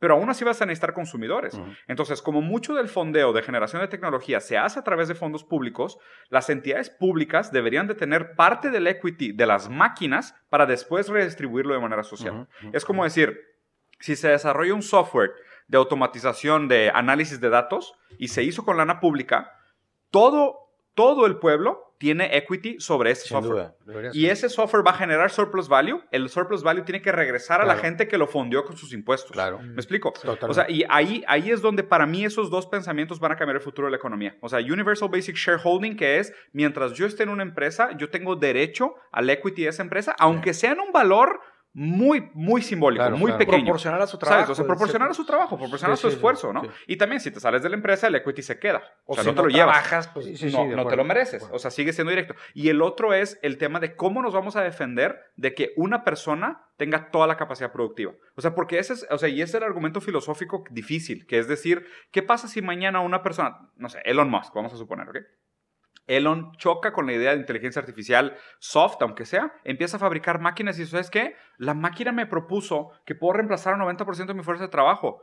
Y luego otra me propuso que reemplazara el otro 10. Solo necesito estar yo. Ujú. Y continúo ganando todo el surplus value acumulado. Sí.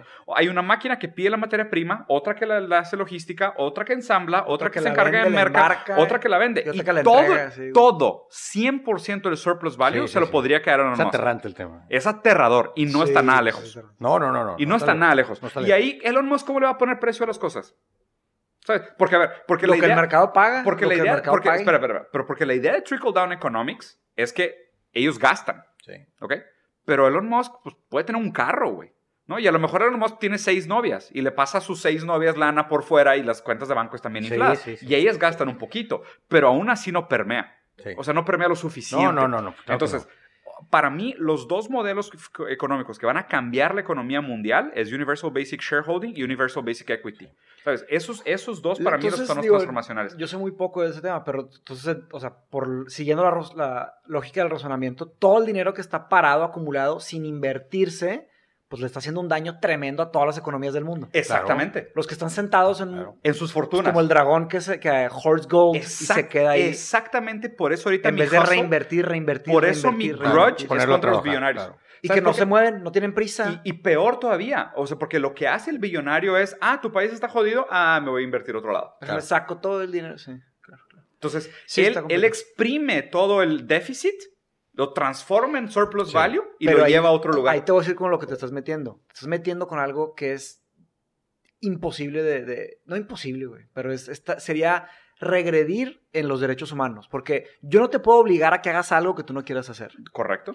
Entonces no se puede obligar, o sea, eso lo dijo Immanuel Kant. Dijo, el mundo se puede estar incendiando en llamas, Pero yo no te puedo obligar. pero no a me puedes nada. obligar a que mueva este, este alfiler aquí. Si este alfiler de aquí a aquí salva el mundo, Sí, tú no me puedes obligar. ok, pero si estás afectando a otros, sí. Sí, ahí estoy de acuerdo. O sea, pero no, como con pruebas directamente. no puedes limitar. Puedes decir, oye, ¿sabes qué? Vamos a suponerlo así. Te va a decir Jeff No, no. Bezos, compadre. No, yo ¿sabes qué? las cosas Oye, bien. el salario mínimo a nivel global tiene que estar en 25 dólares. Ujú. Háganle como quieran. Sí, pero ¿quién dice eso? O sea, Ese es el tema. explico. No, a ver, Si se nadie nunca se de- organiza- a ver, ahí el gobierno... No se- porque se- sea difícil. entonces se no porque sea gobiernos difícil quiere valientes. decir que no se puede Ok. hacer. Gobiernos valientes Gobiernos. Pero les- que, que in- independientemente si son auspiciados o spon- sponsoreados, disculpen Ujú. la, la pochez, El pochismo. de, No, ya de varios. la IP, También pues que sean gobernantes valientes a decir, oye, compadre, eso que estás haciendo con Bangladesh está mal y no se puede. That's es ilegal. Aquí ¿no? estoy siendo el abogado del Hashtag, diablo. ¿eh? hashtag shame the billionaires. Sí, o sea, estoy siendo el abogado del diablo Sí. porque en realidad no te puedes meter con el Claro, free will. claro. La- la- el libre albedrío es algo que tal vez es una ilusión. Sí, pero yo, Sí. yo, yo lo Pero complemento- se yo ese pensamiento mucho. lo complemento con otra regla básica, que es el, el eminente respeto a la dignidad de la persona. Claro. O sea, sí, pero, pero no puedes andar por la vida haciendo lo que tú quieres Exacto. si está el otro Pero entonces, ¿cómo ¿no? sería una ley de esas? ¿Cómo, cómo, cómo se diseñaría una Derechos ley en Estados Machi. Unidos? Derechos humanos. O sea. Estados Unidos tendría que decir, ok, Condiciones de todos los que tengan tanto tienen que reinvertir su dinero. No, lo pueden, no se le pueden A ver, tampoco son ni los negros. Eh, eh, eh, los nórdicos lo están haciendo muy bien. Sí. Grabando con 55% a los más ricos.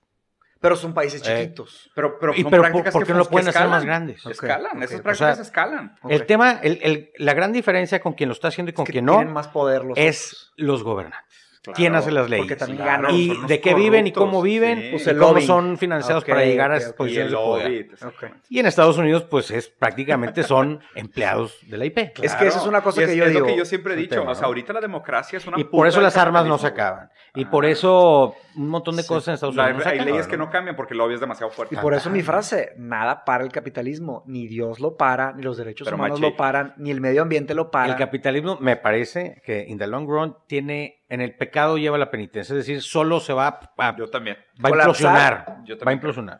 Yo, yo también creo. O sea, Ay, yo ay, también. ay. Y, ya, lo- y cada vez lo veo más seguro. Yo creo que es una cosa así No, como no hay que que... caer otra vez en ese tema porque Nada más, sí, ya sé, nada más sí. rapidito, que los que tienen poder del mundo, digamos, que agarran los top 100 que tienen más poder en el mundo y dinero.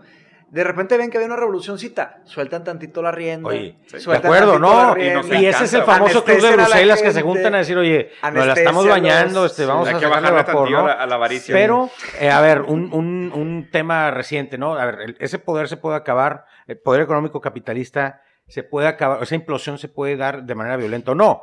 Y, a ver, va desde un, desde un eh, eh, eh, estado, es- de los estados italianos, eh, las, las ciudades estados italianos en donde la burguesía controlaba y finalmente hubo una, una revuelta y Claro, bueno, mataron se acabó, ¿no? ¿Por qué crees que hay violenta, películas ¿no? de zombies ahorita? Sí. Hay, O- hay películas de zombies porque ¿Ustedes los creen- ricos se mueren de miedo de que Claro, los pobres se los vayan a comer. claro, ¿Ustedes creen que Por eso hay películas de zombies. No, va a ser una, iba a ser una pre- pregunta muy grande. No, no, no, ya. Mejor, mejor vamos a cortarlo porque vamos tarde. Con esa cortamos. ya. No, no, no, ya. ya no, ya- Ahorita la hago fuera, Sí. otro día la grabo. Sí, pero hacemos otro. Digo, vas a estar aquí en el futuro del trabajo, güey. Aquí vamos a grabar. Claro que sí. Encantado. Bro, Te agradezco mucho, güey. Muy, muy chido, güey. Bro, Excelente platicamos. programa. gracias. Chicos, gracias. Hablamos de Nietzsche, perdón, güey. Este, Salió el nombre, más, ¿eh? No dije ni una Pongan idea. un jar aquí con 500 pesos. Sí, güey, hablas de Nietzsche. Chingada madre. sí. nomás ahora sí para cerrarlo, eh, agradecer a los últimos cuatro Patreons, Ah. Oscar Carrasco, Alejandro López, Gerardo Martínez y Vanessa Guevara. ¿Son nuevos? Estos son los nuevos Wow, y gracias. Muchísimas eh, gracias. pues sí, gracias a ellos ya estamos. Este Gracias es a ustedes el- hay micrófonos. el- el primer episodio ya con el Sí. Gear completo Veanlo y así, con si el. seguimos agregando Patreons, vamos a tener carro nuevo. No, no sé. No, la, idea es, la idea es seguir invirtiendo en el programa. Seguir mejorando Sí. el podcast. No, y gracias a Mauri porque él invirtió de su lana Ah, para sí. un mixer a Mauri nuevo. compró el mixer. Compró un Este, mixer nuevo. y sí, este es el primer episodio ya con el gear completo. Con el audio nuevo. Para los que también Para, nos han estado criticando que Sí, un vato puso contenido de oro y sonido de mierda. Bola. Y- Pero es verdad, Bola, pero es verdad, es Ayuda, verdad. güey. Es- le dije, estoy completamente de acuerdo. Son Sí. agresivos Sí, nuestros. sí, sí. Y- Son Nosotros tam- exigentes. nosotros también. Como nosotros. Muchas gracias, chicos. Gracias. Vámonos.